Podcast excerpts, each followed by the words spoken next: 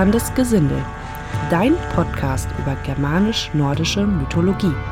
Mit dem Plappermaul Björn. Craig Brooks, The Saxon Forager. Ich kann es immer noch nicht glauben. Seid gegrüßt, meine lieben Reisenden. Da fährt man nach Holland ins prähistorische Dorf in Eindhoven. Und wen trifft man da? Craig Brooks. Für alle, die ihn nicht kennen, verlinke ich seinen Podcast und sein Instagram-Profil. Neben seinem Podcast hat er übrigens auch drei Bücher geschrieben. Zwei davon sind Eat Like a Viking. Und das soll auch Thema dieser Folge sein. Also Lebensmittel, die die Skandinavier zur Verfügung hatten. Wobei ich mich da ein wenig ausdehnen werde. Schließlich gab es ja auch unter anderem Siedlungen in England und in Friesland. Und wir wissen, dass sie nicht nur Handel um Ecke getrieben haben. Ich würde sagen, wir fangen mit meiner Lieblingsquelle an. Die Capitulare de Villis. Den Namen werde ich abkürzen, wenn es okay ist. Hauptsächlich, weil ich nicht weiß, äh, wie man ihn ausspricht. Also nennen wir sie CDV. Was genau aber ist die CDV? Die CDV ist eine Landesgüterverordnung, die Karl der Große um das Jahr 800 als detaillierte Vorschrift über die Verwaltung der Krongüter erließ. Ja, das habe ich mir so aus Wikipedia geklaut. Das Schöne an dieser Verordnung ist, dass dort alle Pflanzen und Tiere aufgelistet sind, die es zu dieser Zeit gab. Also hier im heutigen Deutschland und wahrscheinlich auch in den damals zugehörigen Ländern des Frankenreiches. Fangen wir mal an, ein paar Pflanzen, Tiere und Kräuter aufzuzählen. Ich denke, dass es okay ist, nur diese zu nennen, die auch für uns als äh, Lagernde relevant sind. Und dazu nehme ich mein kleines Lagerkochbuch, denn ich war so schlau und habe mir diese Liste abgeschrieben. Und da hätten wir Minze, Salbei, Gurke, Zuckermelone, Flaschenkürbis, Kuhhelmbohne, Kreuzkümmel, Rosmarin, Kümmel, Kichererbsen, Zwiebeln, Estragon, Anis, Gartensalat, Petersilie, Sellerie, Dill, Fenchel, weißer Senf, Bohnenkraut, Mangold, Möhre, Pastinaken, Kohlrabi, Kohl, Bärlauch, Schnittlauch, Schalotten, Knoblauch, Erbse, Koriander, Saubohne, Apfel, Birne, Pflaumen, Kastanien, Pfirsich, Quitte, Hasel, Mandel, Pinie, Walnuss und die Kirsche. Allein diese Kräuter, Obst und Gemüsesorten geben uns viele Möglichkeiten, unsere Töpfe und somit auch unsere Bäuche zu füllen. Als direkten Vergleich zur Erweiterung der Liste möchte ich noch gerne die Pflanzen, Kräuter und Obst plus Gemüsesorten hinzufügen, die man bei Ausgrabungen um das schöne Dörfchen Heiterbu gefunden hat. Also die Samen, Kerne oder Pollen.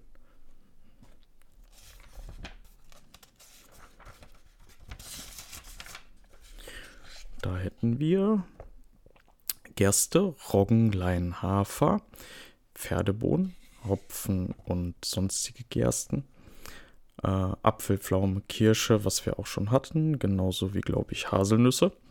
Himbeeren, Brombeeren, Heidelbeeren, Walderdbeeren, Eicheln, Sellerie, Möhre, Fenchel, Minze, Thymian.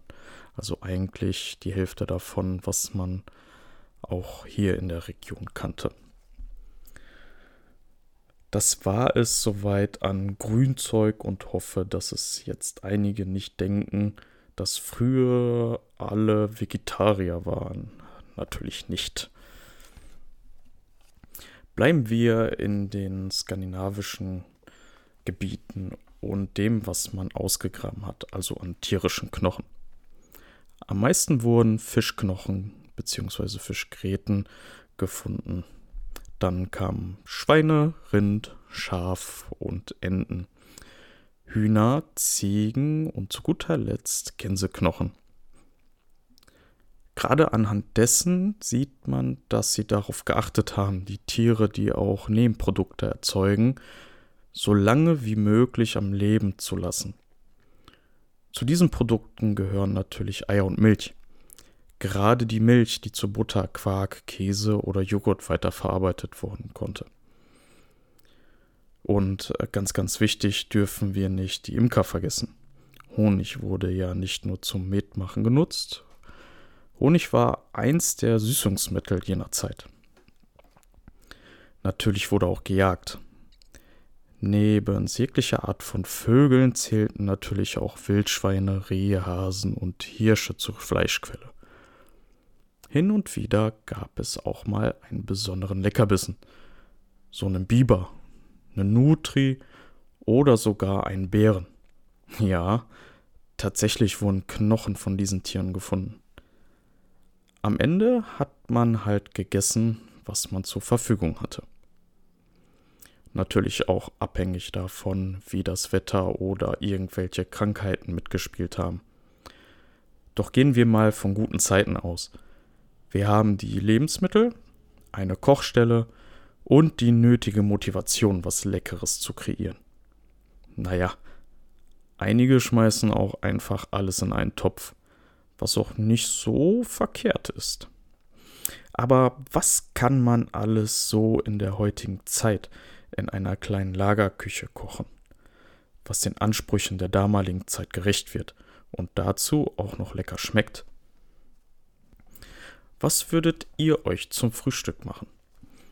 Also, bei mir geht ja jede Variation von Eiern, wobei das einfache Rührei mit Schnittlauch ganz oben steht. Dazu ein paar Scheiben Brot mit Butter und Käse. Oder so ein Stück abgehangene Wurst. Und wenn es mal schnell gehen soll, dann reicht auch eine Schüssel mit Haferflocken, Nüssen und Früchten. Wer mag, kann, sie auch, kann sich auch einen Porridge machen. Als Snack stehen immer Äpfel, Früchte und Haferkekse auf dem Tisch. Was auch immer geht, sind Nüsse. Nur bei uns fallen die leider weg, da Sandra eine Nussallergie hat. Zum Mittag wird dann was Besonderes aufgetischt, wobei es da vom Wetter abhängig ist. Die meisten haben einfach keinen Hunger, wenn es über den Mittag zu warm ist.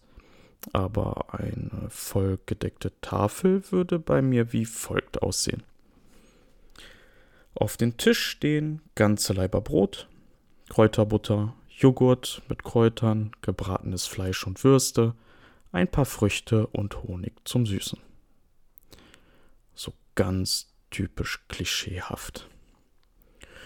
Oder eine Käselauchsuppe mit Hackbällchen, Rahmfladen mit Speck und Lauchzwiebeln, eine leckere Bachforelle mit Thymian, Rosmarin und Knoblauch, dazu ein Pastinaken-Möhrenpüree. Das Ambiente sind die Lagerfreunde, die Kochstelle unter freiem Himmel, am liebsten abends bei Kerzenschein und alle haben ein Sturzglasbecher humpenvoll mit Met oder Saft. Zusammen rufen wir Dreck, Ektilfin, Sigfadir, essen, trinken, singen, bis wir müde in unser Bett fallen. Ja. So und nicht anders. Ansonsten finde ich für abends Stockbrot und eine Wurst und Käseplatte ganz nett. Gerade beim Stockbrot freuen sich meistens die Großen mehr als die Kleinen. Ich möchte kurz noch erwähnen, dass nicht nur in Pfannen und Töpfe gekocht, geschmort oder gebraten wurde.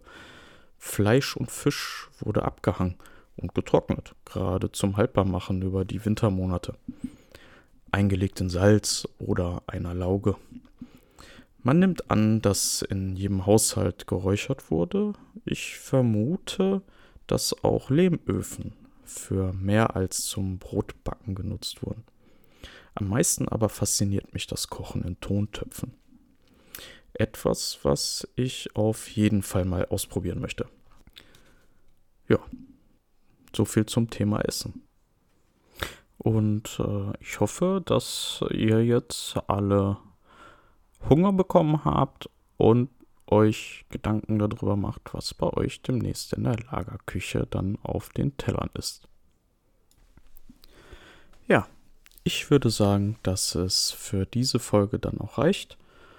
Ihr könnt mir aber gerne unter dem Post dieser Folge in den Kommentaren schreiben, was eure Lieblingslagergerichte sind.